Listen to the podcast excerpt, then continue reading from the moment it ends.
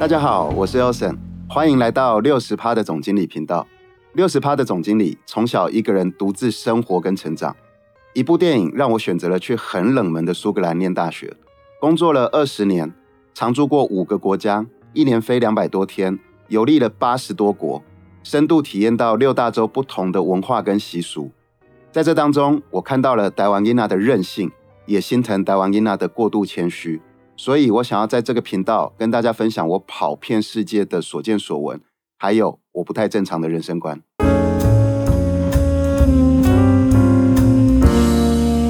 欢迎来到神秘的八零三研究所山寨版 Part Two。听到我做这个开场，就知道我们今天的来宾又是八零三研究所的 S 所长 Steven。Steven，欢迎。好，各位大家好。对，那为什么？今天又在连续的第二个星期再邀请到 Steven 来我们的节目呢？因为啊，上一集 Steven 来我们这边分享了呃大六任的那个案例，然后还有你为什么对紫菜蛋花汤有阴影的这件事情，结果听众朋友觉得很有趣，因为在六十趴总经理频道里面是第一次。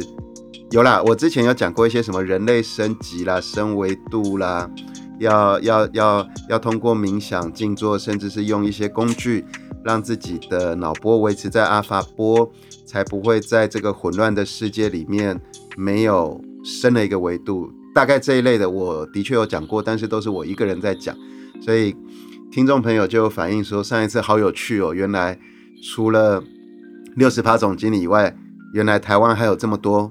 不正经的人，我很震惊，好不好？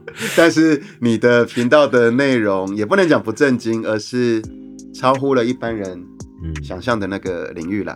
那所以今天我又特别在请到了 Steven，呃，因为 Steven 的八零三研究所实在是各个派别、各个领域太多了，那。不然，我们今天就来聊一个跟我自己主业比较相关的。我们今天来聊聊频率这个东西，你觉得怎么样？好啊，所以欢迎大家来到六十趴的总经理。对我是今天的代理主持人，也是所长。所以总经理，我要先问一下。好，请说。对，因为其实我跟你认识那么久以来啊，我要去记得那些什么波什么波，实在对我来说太困扰了。但我那些好奇还是依然存在，尤其经过这么多的验证以后。嗯，好，我先从我切身有关的好了。我第一条拿到你的呢是专注手环。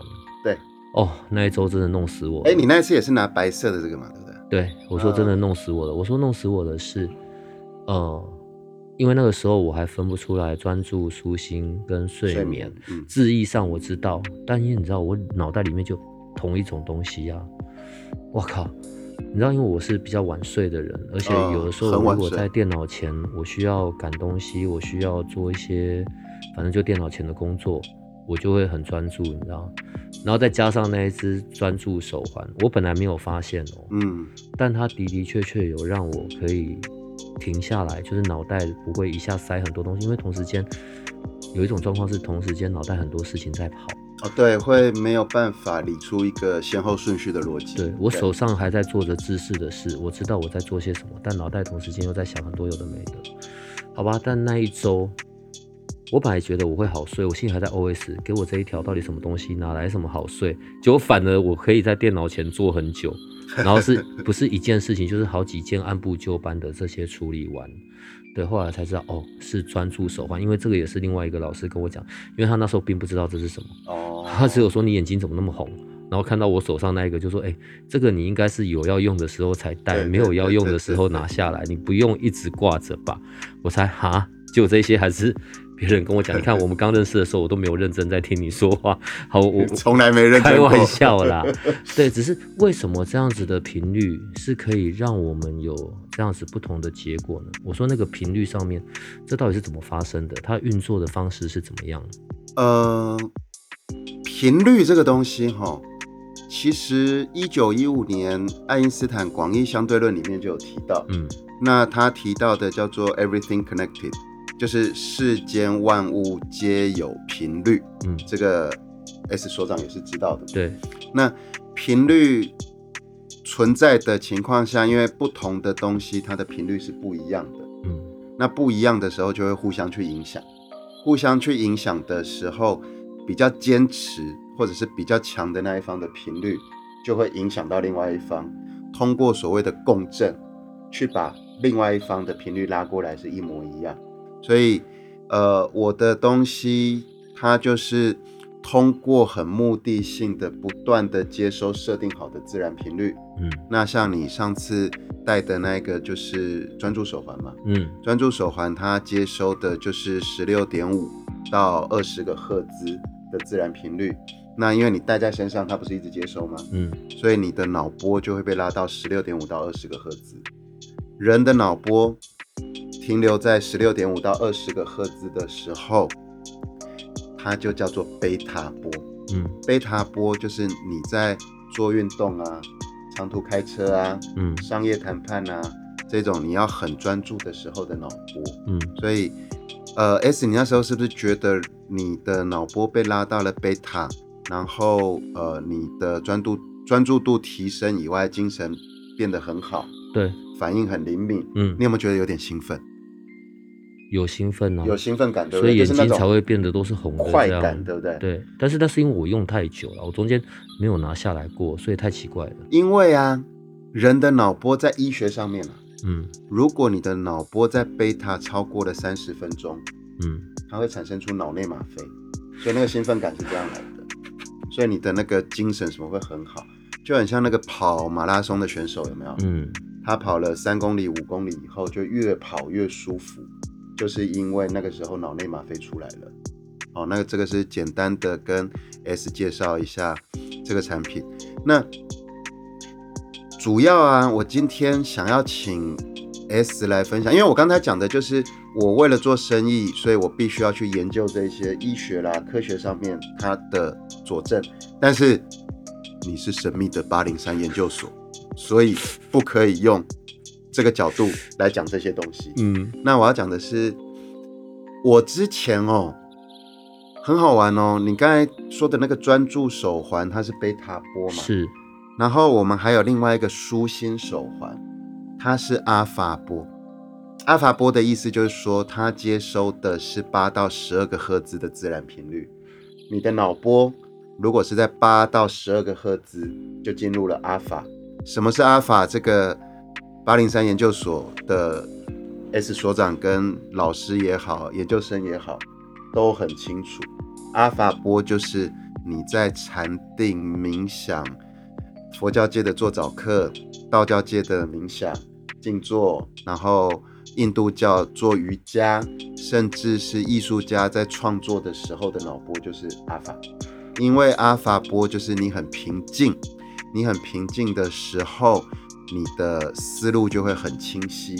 哦，那我讲到这个的原因呢，是因为之前很有趣哦，有法鼓山的和尚，他们因为一个客户的关系，他有碰到了我们的阿法波的舒心手环。嗯然后呢，有一天那个和尚他们就跟我联络说，他要一次买五十条。然后我就跟他说：“我嘞，现在连出家人都这么 fashion，你知道吗？” 然后说：“没有没有没有没有没有没有，蔡先生那个，因为我们发现我们一早起床就要做早课，嗯那他必须从起床到早课这个很短的时间，他必须要把他的脑波调到阿法，因为他们要跟上面沟通。那他们有发现到说这是一个很好的工具，让他们的脑波拉到了阿法，所以他们很快就进入状况去做那个早课。然后意外的插曲是啊，因为我的东西太漂亮了。他们出家人不可以 戴任何的首饰，所以呢，他还跟我杀价哦。他说：“那我只要你的那个可以接收的那个表头，我不要那个表带。”所以后来我就卖了五十个表头给他们。那也因为这件事情，然后呢，这是发生在我认识你之前。然后认识你之后呢，我其实有去请 S 所长呢，因为你认识很多各门各派的老师嘛，嗯。然后我有请你让他们去体验，看看这个是不是跟他们在办事的时候的脑波一致。那你这边好像有很多反馈的经验，嗯，那我想今天我们就请 S 所长来跟我们分享一下，在非正常人类领域里面的老师各门各派他们的感受，对于频率这个东西，他们的定义是什么？因为你分享完以后，最后我要讲一个很科学的东西，就是生命的存在嗯，必须跟频率共存，这个是有一个很明确的证据。这个我今天最后把它当结尾好了。好啊，哎因为那个部分其实跟在探索生命的意义、价值，或者我们在讲的运势，其实真的都是有相关联性的。嗯那先回到舒心手环这件事上面好了，在我这边，不管是老师的回馈，或者是我们研究生上面的回馈啊，我我大概把它分成三个部分吧。好，那就先讲我们上一期有聊到关于静坐这件事。对对对对对，对，你看，我就说我大概觉得我做了六个小时了，就实际上六分钟钟都不到。那一个阶段是在静坐的过程里面，对我来说，我觉得最辛苦的，因为当我们就算坐好坐直了，然后好开始闭上眼，那一个阶段可能有些人很快速，有些人搞很久，我可能就是那个搞很久的。哎，对不起哦，我先打一个岔。嗯，静坐啊，是不是盘腿坐好以后腰一定要挺，对不对？嗯，对，那个那个，我之前有听说一定要做这样，是因为你的身体会成为一个那个三角三角形形，，对，就很像金字塔的那个概念。对，这个是对的吧他们讲的啦，哦但我我又我始终没有去到那个阶段、啊。？OK OK OK OK，好，对不起，我觉得讲出来好。丢脸。好，但是问题是，静坐的目的是到最后你可以进入那一个平静的那个阶段。哦，也许你可能会有来自外面眼睛看不到的神啊，或者更高的力量跟你对话，或者你可以跟你自己对话，是来到那一个平静的等级。好，可是去到平静之前的那一个，我刚刚说比较难难度过的那个阶段，你坐在那里，但你脑海中有各式各样的念头不断的闪过飘过，进来一个，出去一个，进来一个，出去一个，所以就告诉你专注在你的呼吸上，那一个阶段是最难熬的。对，那个过程很难达到。对，可能它也许只有几分钟，但我就说我坐在那里，我就觉得很久很久了。好，在这一个部分，那个舒心手环是很奇妙的，嗯它可以有效的加速。我现在是用我的语言呢、哦哦，我的方我的阐述的方式，它可以有效的比较快速过那一个阶段，进入了平静。当然，因为我做不了那么久，好，但我知道那是怎么一回事，在我的体验上面。然后在这边你要不要去痔疮科？曾经你做不了那么久。不是哦，我，我怎么样还是 会兼顾到我在人类世界的形象。我坐在，好啦，就只是因为我是郭冬儿，所以我坐不住。哦好了，脑袋那些东西在飘那真的很。难，是真的。对，嗯可是，在那一个度过那一个阶段，去到平静的那一个，你们的说法叫频率，我会说去到平静的那个状态，它是有效嗯加速我的，对，尤其嗯在我身上很适用。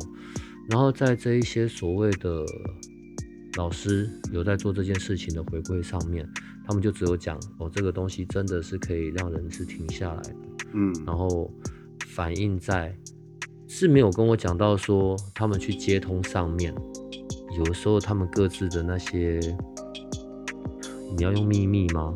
还是奥妙？这个我们就不会去多问嘛。说法还是什么是不太一样。对对，但我们就不会多问，可是我们就只会看那个执行的效果嘛。嗯所以这是关于老师的，然后另外关于听众的，有些人一开始哦，他选舒心手环，只是因为他们觉得舒心比较好看，是真的很好看。对，是真的比较好看，就只是为了好看。哦，可是他说很有趣的是，哦，我我觉得有一个听众的反应回馈给我们的是最让我印象深刻，呃，开车嗯很容易就被送，然后呢就会去，你知道遇到红灯啊不耐烦，哦，嘴巴前面的碎开太念啊，慢啊，也会生气。对，然后或者哦旁边人超他也会被送啊，然后找停车位找很久啊，心情很恶劣啊，然后说，哎、我我今天没有拿你什么叶配或什么的，我们就在聊天，我但我真的觉得太特别了。他说开始在使用舒心，他自己可以察觉的部分是那些不耐烦或者爱生气、嘴巴碎念、骂人的部分大幅的降低，因为这个反馈是他老婆跟他讲的。我说哈，然后另外一个衍生的神奇效果哦，虽然我不信，找停车位变得很好找，我都觉得很胡乱的吧。哎，我跟你讲，其实你容易生气的人，你还是会生气，嗯只是因为他帮你协调你的脑波，所以你会比较快放下那个执念。但是你讲停车位这件事情，我之前还有遇到一个很，也是在非正常领域的一个朋友，他有提到说，我们我们刚才是不是有讲到，你也同意世间万物皆有频率嘛？对，连爱因斯坦都这么说，对不对？是，停车位也有频率，所以你的你的心情的频率是正面的时候，你就会找到停车位。所以你知道，听众刚刚应该都有听到我叹了一声这样子。你知道，如果不是认识你们这些人，我完全不会相信这些事情。然后是这么长时间以来，然后让我自己有去体验、感受到，我才跟真的跟着相信。然后，当然有时候还是有点半信半疑。你看，像我们今天聊这个，我之前嗯都没跟你提到这些听众的反馈。停车位这件事情，我停车位，我最讨厌的事情就是找停车位，这是我最厌恶的一件事。所以你都坐计程车。不是啦，是因为后来在台北就没再开了嘛。嗯，对，然后只是当他们讲连停车位都变得很好找，你知道为什么我会对这件事情很有反应？呃，好，我我我要先回到跟我八零三有点关系的，可能在呃不管是专注在能量上面的，或者是道士的，好了，嗯，都有教一些小配包。所以你要找停车位之前，你可能开始画手指 或者画些什么，对，真的真的真的会有用。然后呢，你是说那种做一些事悬空画符对？对对对，真的哦做一些事，可能五分钟、十分钟之内就会出现。哦你知道我要花多长的时间跨过那个门槛，让我去信道？可是当后来这件事跟频率相结合，哦，原来在讲的都是在调整关于我们的意念，我们嗯脑袋里面要去共振的那些东西，然后就再再再由你的那个手环菲利斯丹再来做另外一种的，对我来说是另外一种的验证，我才会觉得对，好吧，所有一切都跟频率有关，嗯，其实哈，我刚刚有提到，虽然这一集大家可能觉得六十趴总经理怎么变怪怪的，然后呢，这个来宾讲的又很玄哈，我们频道没有歪楼哦，因为呢，其实还是回到一个很有科学逻辑的，美国太空总署啊，它有一个公开的文献，嗯，它有提到生命的存在必须跟频率共存。你有看过那一篇吗？本来没有，后来你有讲过，哦。我才知道有这件事，他那一个就是一九六九年七月二十一号是人类第一次在非地球的地方登陆，就是登月嘛。嗯那登月当然是人类历史上科技一个一个很大的一个突破点。那除了科学上面的那一些那一些新的里程碑以外，事实上对于生命这边，它有意外延伸出来另外一个发现，就是那个时候太空船往上飞，穿越了大气层以后呢，里面的太空人都感觉到极度的不舒服。嗯。然后呢，在回程的时候，穿越了大气层以后呢，回到了地球，那个不舒服的感觉就自动消失了。那后来才知道的是，因为外太空是真空嘛，是，所以离开外太空的时候是没有频率的，嗯。所以他们才会觉得那么的不舒服。那也因此，后来所有的各个国家要在人的太空船，或者是那一种太空站，就是那种太空人要一次住住好几个月的那一种，在只要要载人的，里面都有模拟频率的装置。嗯那这个是很久以前 NASA 就有公开的文献。那我后来就一直在想说，它到底是什么原因？结果原来是呃，我后来找到了一个很适合的例子来来了解这件事情，就是那个微软啊，微软它在那个 Texas 那边，它有盖了一个静音室，嗯。是在地下室的。嗯嗯嗯嗯嗯。然后那个静音室是零分贝，嗯。零分贝哦，因为像以前我在制造业的时候，如果那个静音室就是要让产品维持在不要高过一个一个音量嘛，嗯，那那个时候是要三十分贝以下，然后有一些更精密的，它可能会是十八分贝、十二分贝这样子。然后微软那个静音室是零分贝，然后零分贝的概念呢，就是你一进去，你唯一听得到的声音就是你的心跳跟气管在动的声音。然后它的记录里面呢，没有一个人类可以在里面待超过六秒钟。所以我就想到了这个案例，我就觉得啊，对吼，因为声音也是一个频率嘛，所以在零分贝的情况下，人应该是会 k 笑了。对，所以这个是刚才那个所长他用他八零三研究所那边的实际案例分享的时候，我就有想到说，其实，在科学界上面也是去有验证说，生命的存在必须要跟频率共存。你知道，在我这边啊，嗯，我觉得一切的安排也是很奇妙的哦。在我们这里所有的这些老师，对，或者常态来上节目的来宾里，你呀、你是最不像老师的人。虽然每次我们都在开玩笑说叫你去开公庙，我是生意人，你是最不像的。可是问题是，也是因为这个原因，所以当你回过头用科学的部分，然后再阐述，对我而言呢、回过头印证这一些肉眼不太可见的事情的时候，却都有很多的证据。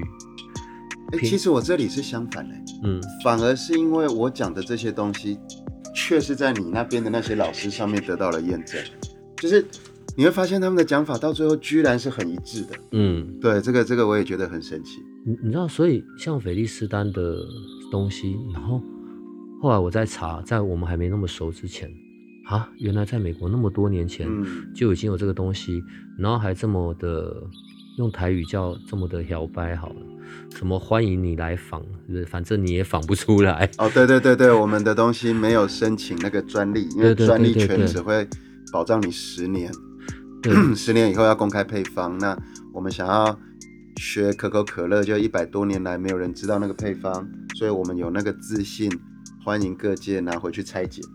对啊，然后你知道，因为这些验证对于我的脑袋其实是有点冲击的。好，譬如说像我们讲舒心，然后运用到停车好了，那像睡眠也是啊。哎、你不要你不要一直讲停车这件事情，我怕消费者为了找对对停车对，不要，位买我的千万不要，不是不 是不是，可是就是我我我在讲的是，当那个频率是比较切合，嗯，符合跟你的意识上一致的时候，对，可能有些事真的会发生。你知道，即便是睡眠，对我来说也也也拿来做验证啊。啊，哦、好，我我们都有点年纪了，所以我们的爸爸妈妈更有一点年纪。对，我我我对这个真的不太理解，所以像我妈，她就进入一个比较晚上难睡的阶段。哦对啊，对他们到这个年龄了，，对他们到嗯这个年龄的时候，结果她用睡眠真的就有好睡，因为他的难睡到是可能要去看医生，然后有一些配方的药物，当然我们都觉得药物不好，对，可是她用那个，他有跟我说，哎、真的有睡、哎，真的有好睡、哎你知道很多时候他在讲这个，我的脑袋还是很打结的，嗯，所以好吧，请问一下，那在睡眠的这个频率上面，跟地球频率，我们刚刚在讲的那个舒曼波，哦，这又有什么关系啊？欸其实今天比较像我是主持人，对，因为我抱着一堆问题了，我对了一堆问题要来问你啊。睡眠睡眠手环的频率是设定的是接收四到七个赫兹嗯的自然频率。那我刚才一直讲的，如果你周边一直接收四到七个赫兹的自然频率，你的脑波就会通过共振被拉到四到七个赫兹。嗯脑波进入了四到七个赫兹，就叫做 theta 波。嗯 theta 脑波就是人类进入深层睡眠的一个脑波状态。嗯，对。我觉得你可不可以帮我问一下，嗯那个就是菲利斯丹的创办人，好不好？对我要用我的立场问这个问题，这是不是外星科技？喂，你的头啦！哎、我现在满脑子都是啦这些奇怪的东西因。为 自然频率是地球在转的时候不是啊。为什么他们以前会发现这些？谁会发现啊？自然频率是那个哦，脑波是一九二零年的时候德国科学家 Hansberg 发现的，嗯哼，大脑有脑波，嗯然后你比较焦虑的时候，你的脑电波就会比较高；嗯你情绪很平稳的时候，脑电波就会比较低。嗯那五零年代五二年的时候，那个舒曼博士发现了舒曼波，嗯那他发现的是七点八三赫兹。嗯那他追到这个七点八三赫兹的时候，他有提到是跟人类在情绪平稳的状态下的那个脑波是几乎一致的。那所以，所以如果你的周边都充满了七点八三赫兹的频率，通过共振，你的脑波就会被拉到那个七点八三，嗯那你就会情绪很平稳。所以人家才会说这个叫做自然频率，叫做地球的脑波。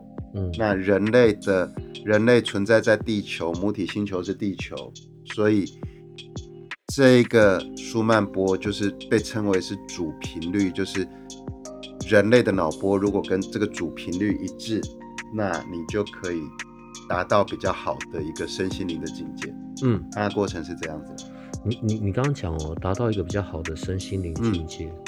呃，好，我们上一次来的时候啊，我不是有哦讲到说，可能关于人生的那种使命，怎么样找到内在的自己，然后和平的相处，或者是去拥抱拥有你的天命。好了，嗯我觉得这是一个部分了。我比较世俗，有的时候呢，在我的频道或者我在我的节目里面，我想透过老师们，是我比较想要知道，可能关于呃我们在讲的心想事成，啊我们在讲的关于显化的这件事。好，所以这就牵扯到关于意识、意识的专注，那是我的说法。用他们的说法，有时候在表达的是你的意识所产生的频率跟震动。哦、在这个部分上面，可能对我来说很有共鸣的，我还是要回到那个舒心手环这件事，包含刚刚在讲的找停车位，都是一种好像可以显化的那个频率。嗯所以我刚才问你，是不是外星人的 科技？不是，因为你找到了那个频率，你知道有这些东西，但你却又可以把它变成是一个商品。当然，总经理这边我们呃，你你是负责整个可能亚洲地区的嘛？对，好，他在美国的时间很久了，他的爱用者也非常的多。对，我常常真的一直在好奇，这那他这个东西到底是怎么被被发展出来，而且还可以结合时尚。好啦，我觉得你是我认识的人里面最奇妙的一个。对，如果真的不是因为你，我我真的不会晓得有这一款。其实美国美国会发展出来这个东西，就是因为那个创办人他以前其实是做饭店管理的，嗯他在那个莫凡比饭店当总经理，嗯然后他太太是钟表珠宝的设计师，嗯然后有一天那个有一个加拿大四 D 实验室研究所里面的一个人，他说他开发了一个一个东西，就是一片小小的那个不锈钢片。他说我把它 program 以后，它会变成像天线一样接收我设定好的自然频率。嗯然后他就请创办人的太太把它装在他设计的手表里面，然后就给创办人戴。然后呢，跟他讲说这样子你会情绪很平稳。然后创办人第一句话就说 bullshit，然后就不相信，然后就带着他带着他，然后带了两个礼拜，就跟我们创办人的夫人说，你看我完全没有感觉啊。嗯然后夫人就跟他说：“你没有注意到一件事情吗？你已经两个礼拜没有抱怨你的偏头痛了。”他才发现，原来真的在冥冥当中，因为频率的调整，对他的生活作息产生了这么大的变化，所以他就辞去了莫凡比饭店总经理的职务，然后就花了自己的积蓄来成立了菲利斯丹公司，也就是我现在负责亚洲的这个品牌。哦，最后我我现在在讲我这边了，嗯讲到负责亚洲，对，嗯，那个总经理，对你，我觉得呢，你可能还是要多花点时间在你的本业上面。什么东西？我会笑你是这样子啦。等一下我们录完这一集哦，你要看一下那个我们的那个社团啊，你本来就在里面嘛。啊，对，我们社团里面有一个来自马来西亚的同学，对，他只有默默的留了一句话：马来西亚没有。OK，哎、你你今天是反主持是不是啊？你好啦，我我回去会去看啦。你要去处理这件事，你自己上去回。OK OK，啊，那个谢谢 Steven 啦。然后今天节目的最后啊，嗯我用一个例子来回应 Steven 讲的频率这个东西的神奇。那可是我忘了，因为年纪大了哈，记性没有以前好，我忘了他那个叫什么定律了。我查出来以后，我再请 Write，就是我们这边的那个好帮手，到时候在字幕上面打出来那个叫什么定律。你有没有想过一件事情？当你想要买这个牌子的车、这个型号的车、这个颜色的时候呢，你的脑子里面就一直出现的是这台车的外形嘛，对，所以你的频率就会对这一个品牌、这个款式跟这个颜色的车子呢特别的敏感。嗯，也因此你开了这台车在路上的时候呢，这一种一模一样符合这个条件的车子呢，你的敏感度提高了，你会特别的去注意到它的存在，也因此你才会觉得。为什么我买了这台车以后，路上满坑、满街、满街都是一样的车子？它是这这个概念的，所以那个也就是用这个例子来做最后解释给 Steven 听的，就是频率之间会互相的吸引跟互相的影响是这样子来的。嗯，对。所以如果我像我刚刚在讲，如果是舒心的时候，嗯，它是可以比较有效的去帮助到我，让那个频率跟我脑袋想的是一致的。